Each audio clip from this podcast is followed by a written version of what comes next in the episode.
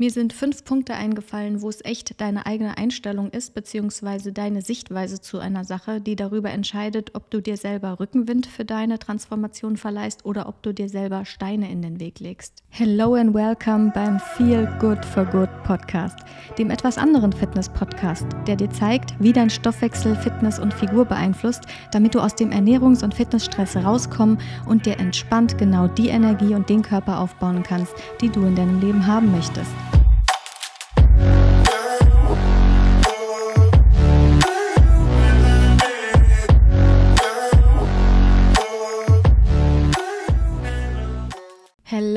Happy New Year. Ich hoffe, dir geht's gut. Ich hoffe, du bist gut ins neue Jahr gestartet und ich hoffe, du freust dich auf die nächsten 52 einmaligen Wochen auf dieser wunderbaren und manchmal ein bisschen verrückten Erde. Und ja, jetzt ist Januar, der Monat, in dem gefühlt die Hälfte der Menschheit Neujahrsvorsätze hat und Pläne schmiedet und die andere Hälfte Neujahrsvorsätze total doof findet.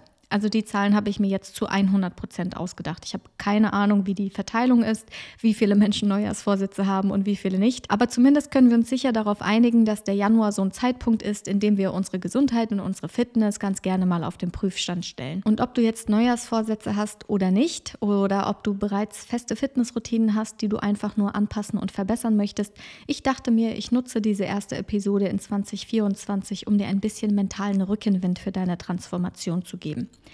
In diesem Podcast geht es ja darum, Fitness und eine gute Figur grundsätzlich mit Gesundheit zu verbinden und sich einfach langfristig wohl in der eigenen Haut zu fühlen. Ich habe mir also überlegt, welche Erfahrungen habe ich da selber gemacht und welche Erfahrungen habe ich mit Kunden und Kundinnen gemacht, so in Sachen Figur- und Fitnessziele erreichen und was sind da hilfreiche Einstellungen und Sichtweisen und was sind dafür weniger hilfreiche Einstellungen und Sichtweisen.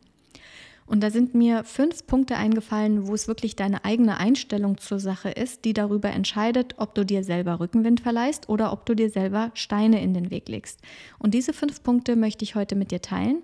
Und du kannst ja einfach mal für dich schauen, ob du dich in der hilfreicheren oder weniger hilfreicheren Einstellung wiederfindest. Punkt Nummer eins: Wie leicht oder schwer du es dir machst, Körperfett zu verlieren und Fitness- und Figurziele zu erreichen, ist die Frage, ob du verstehst, dass du kein Körperfett- bzw. Gewichtproblem hast. Wenn dein Körper resistent ist gegen Gewichtsverlust oder wenn er dabei ist, immer mehr Gewicht aufzubauen, dann hast du kein Gewichtsproblem. Und nein, dein Stoffwechsel ist auch nicht kaputt. Aber was du hast, ist ein gesundheitliches Problem. Körperfett und auch Hormonprobleme, die Körperfett verursachen, sind lediglich Symptome davon, dass zum Beispiel dein Nervenkostüm oder deine Entgiftungswege oder dein Fettstoffwechsel oder deine Körperzellen oder deine Energieproduktion, dass die ein Problem haben, beziehungsweise dass auf gesundheitlicher Ebene etwas schiefläuft oder mehrere Sachen schieflaufen. Und Körperfett und Hormonprobleme sind lediglich Symptome davon, aber sie sind nicht das Problem selbst. Dein Körper macht keine Fehler. Wenn er Fett aufbaut oder am Fett festhält, dann hat das einen Grund. Wenn sich Hormondominanzen ansammeln, dann hat das einen Grund. Es ist also eine Frage herauszufinden, warum dein Körper an überschüssigen Fettpolstern festhält und welches Gesundheitsproblem dahinter steckt, wenn er ein Hormonproblem hat und sich dann um dieses Gesundheitsproblem zu kümmern. Ein ganz klassisches Beispiel ist eine zu hohe Toxinbelastung. Für Abnehmen ist ja eine gesunde Leber super wichtig, steht echt an erster Stelle.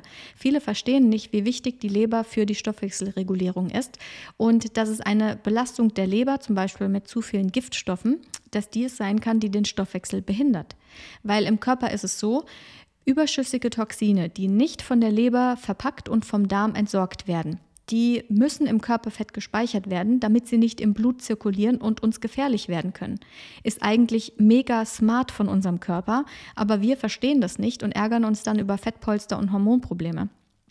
Also die meisten Menschen, die abnehmen wollen, ich erlebe das immer wieder, dass Kundinnen, die abnehmen wollen, ihren Körper behandeln, als sei er dumm und sie müssten ihm erstmal zeigen, wo es lang geht, aber es ist genau umgekehrt. Der Körper ist unfassbar intelligent, nur wir verstehen ihn nicht. Also wenn du einmal verstehst, wie dein Körper funktioniert, warum er Dinge tut, dann kannst du auch endlich anfangen, mit ihm zu arbeiten. Weil gesunder Körperfettabbau und ausbalancierte Hormone sind die Folge davon, dass du mehr Gesundheit herstellst. Und Gesundheit erfordert einfach echte Bereitschaft von dir. Wenige Menschen sind wirklich bereit zu schauen, hey, welche Faktoren in meinem Leben schaden eigentlich meiner Gesundheit? Und ich meine sowohl die körperliche Gesundheit als auch die psychische, weil kann man eh nicht voneinander trennen. Also, Reflexionsfrage für dich. Wie sehr ist dir bewusst, dass Gewicht, Körperfett und Hormonprobleme ein Gesundheitsproblem sind? Und wie sehr bist du bereit, den Fokus auf Gesundheit zu legen? Punkt Nummer zwei, wie leicht oder schwer du es dir machst, Körperfett zu verlieren, ist die Frage, wie sehr machst du aus dem Abnehmthema einen Riesenstress für dich? Gerade wenn Frauen schon viel versucht haben, sehe ich einfach eine krasse Fixierung auf das Gewicht. Du schaust in den Spiegel und du konzentrierst dich so sehr darauf, wo dein Körper am Fett festhält, was dir nicht gefällt, wie sehr dich das nervt. Du bist so krass fixiert auf dein Gewicht, dass dein Körper diesen Hyperfokus mit Hypervigilanz verwechselt.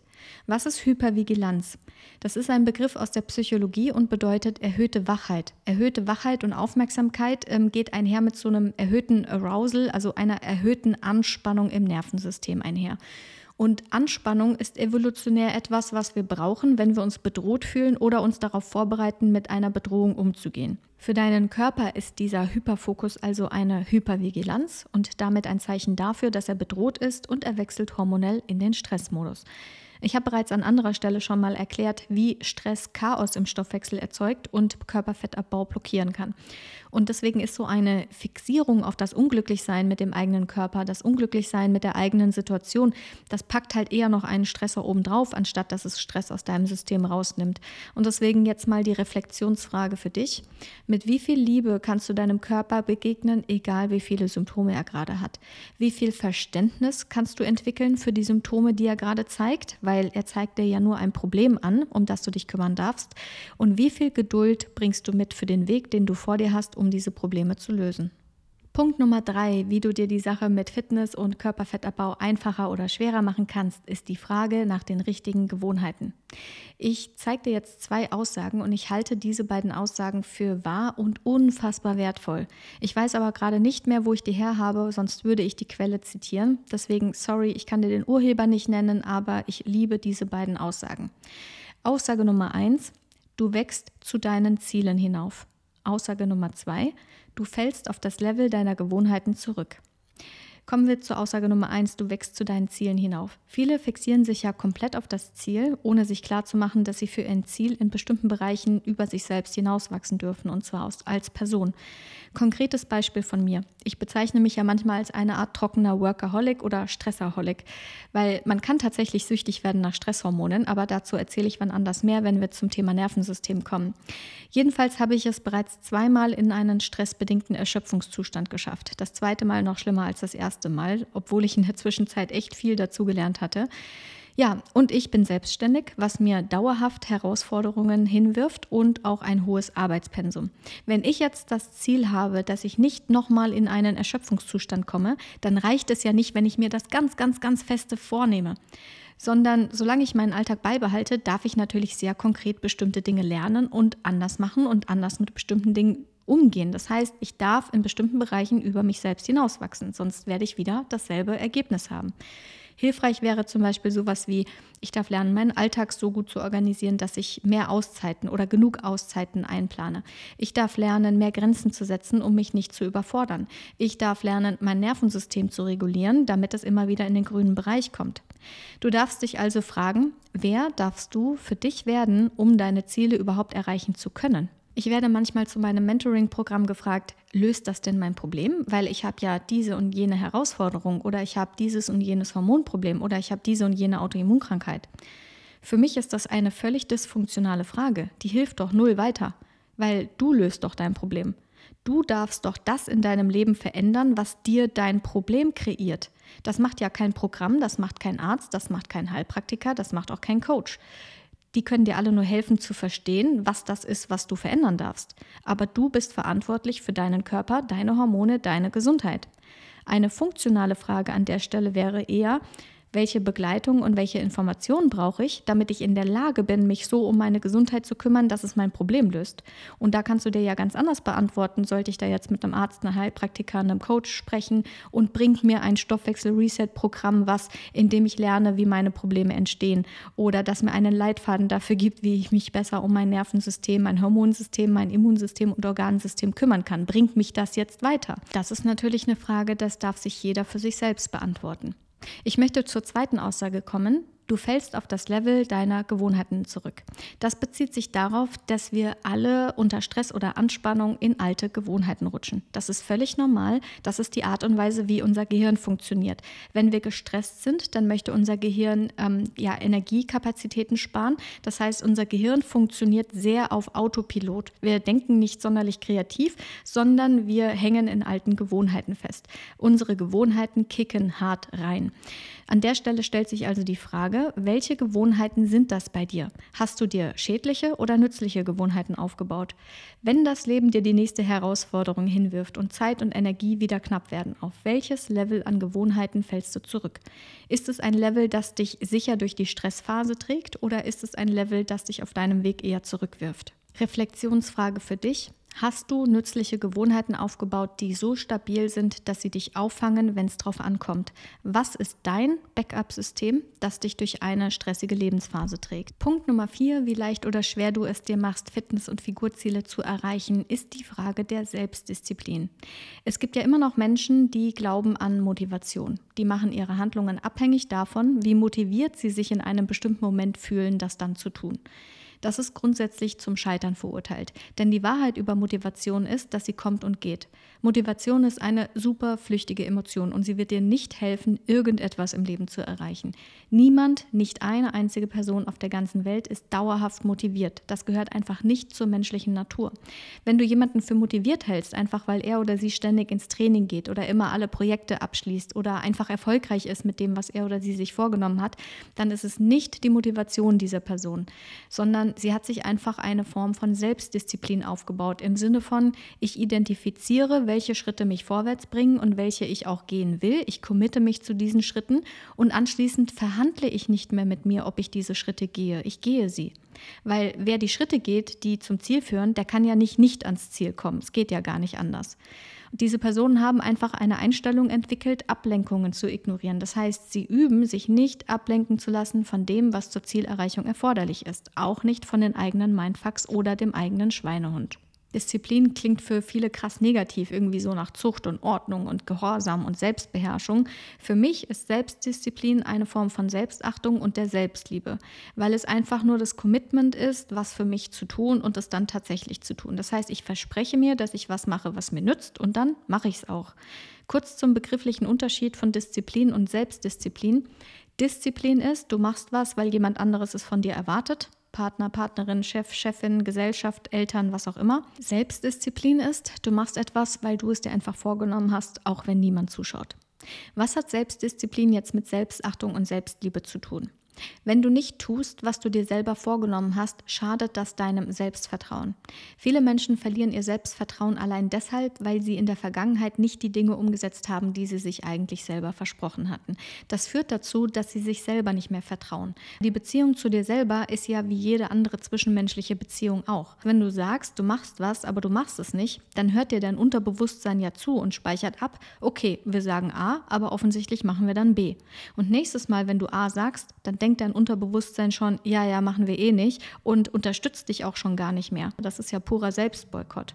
Dabei ist es ja völlig egal, was wir erreichen wollen. Ohne Selbstvertrauen wird es wirklich schwierig, weil nur wenn ich mir was zutraue, wenn ich mir vertraue, gehe ich für die Sache ja überhaupt erst los. Das ist übrigens auch der Grund, warum ich meine Kundinnen gerne eng und persönlich bei ihrem Veränderungsprozess begleite, weil durch die Termine mit mir gibt es für sie ein ganz anderes Verpflichtungsgefühl, sich mit Aufgaben zu beschäftigen und sie auch umzusetzen.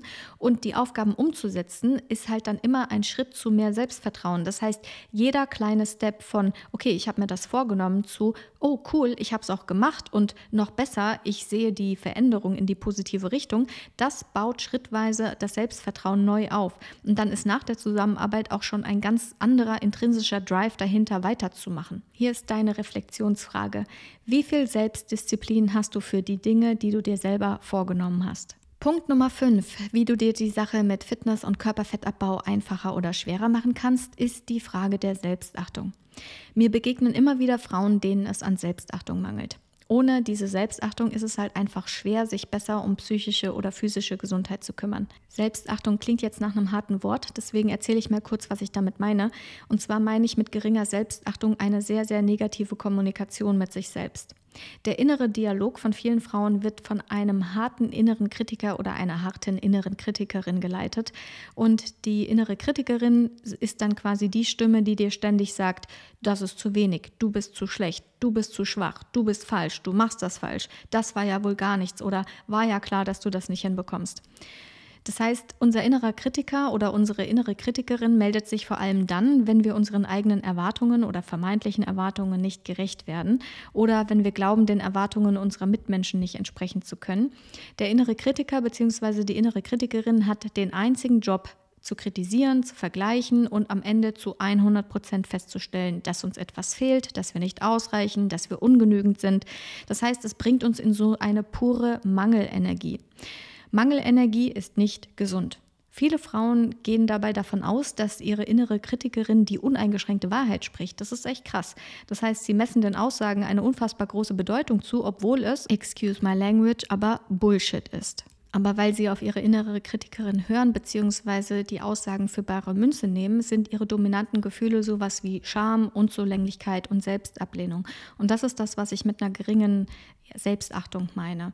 Weil diese Frauen sind einfach sehr gut darin, sich für ihre Handlungen zu verurteilen oder ihre Bedürfnisse abzulehnen und sich für ihre Ergebnisse zu schämen. Und nichts davon fördert Heilung oder Wachstum oder eine Transformation zu mehr Gesundheit. Das hat ja überhaupt nichts mit hilfreicher Selbstkritik zu tun, weil es gibt ja einen riesen Unterschied, sich konstruktiv mal anzuschauen, hey, okay, da ist mir was nicht so gut gelungen, was kann ich besser machen? Das ist ja durchaus förderlich, aber so herablassende und verallgemeinernde Botschaften wie du schaffst das nie, bewirkt ja nichts anderes, als dass es uns total psychisch belastet und dann de facto darin hemmt, irgendwelche konstruktiven Veränderungen vorzunehmen.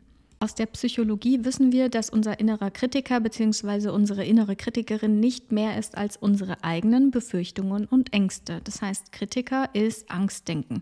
Und wir können lernen, uns nicht damit zu identifizieren, sondern Ängste aus der Distanz zu betrachten.